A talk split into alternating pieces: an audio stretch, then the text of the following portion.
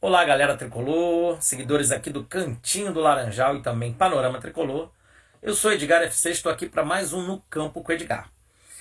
O vídeo de hoje fazer um comentário sobre o elenco do Fluminense para o próximo jogo, né? Contra o Juventude, tem aí 10 dias até a partida, um tempo mágico para treinar. É, quem dera o Fernando Diniz tivesse autonomia para testar alguns jogadores da base para essa partida. Seria interessantíssimo testar Marcos Pedro, sobretudo, e os zagueiros da base, né? Davi poderia ser testado.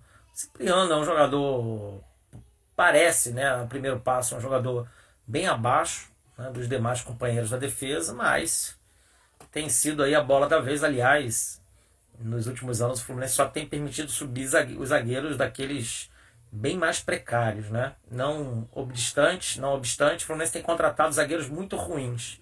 Acertou com o Nino ainda na gestão passada, uma contratação das melhores aí, se não a melhor de zagueiros nos últimos anos, deixando para trás, claro, o Ibanes, que está aí na Copa do Mundo, quer dizer, está na seleção brasileira, e óbvio, lá atrás ainda, mais atrás ainda, o Thiago Silva. É um jogo que nós não teremos Manuel nem David Braz, foram expulsos no Fla-Flu. O David Braz ali por alguma situação de reclamação. É, não vou comentar o que o David, a acusação que o David Braz fez, porque acho que ele deveria fazer essa acusação no tribunal e eu acho bem grave esse tipo de situação, né? E o Manuel foi de gaiato. Quem deveria ter sido expulso era o Felipe Melo. Né? E o Caio Paulista acabou também sendo expulso. Foram três expulsões no Fluminense. Caio Paulista não dá para tratar como desfalque, né, gente? É até um alívio. Uma partida que a gente não precise assistir esse jogador em campo. O problema é que entra no seu lugar também é muito, muito ruim, que é o Cristiano paciência. Né? Essa é a montagem de elenco precária, eu não vou focar nisso aqui.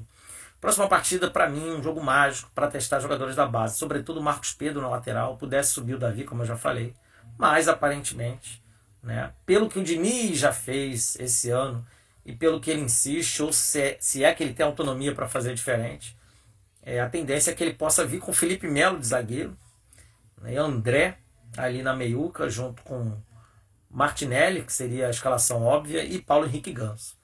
Além do trio de ataque normal, né, Matheus Martins, Cano e John Ares. Mas é um jogo que, insisto, testaria algumas alternativas de jogadores vindos da base, né, inclusive no meio, no ataque.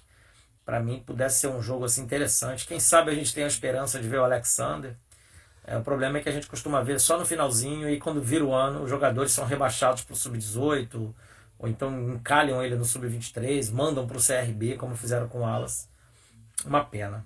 É isso, gente. No campo com o Edgar é bem curtinho hoje, né? bem sintético, é, um pouco focado nesses problemas. Na próxima quarta, eu volto no horário normal, uma, faria aqui uma análise aí de como é que o Fluminense vem jogando, mostrar um pouco da movimentação dos jogadores e quais jogadores têm mais atuado, em que funções no campo. Tentar fazer uma análise um pouco mais abrangente. É isso, gente.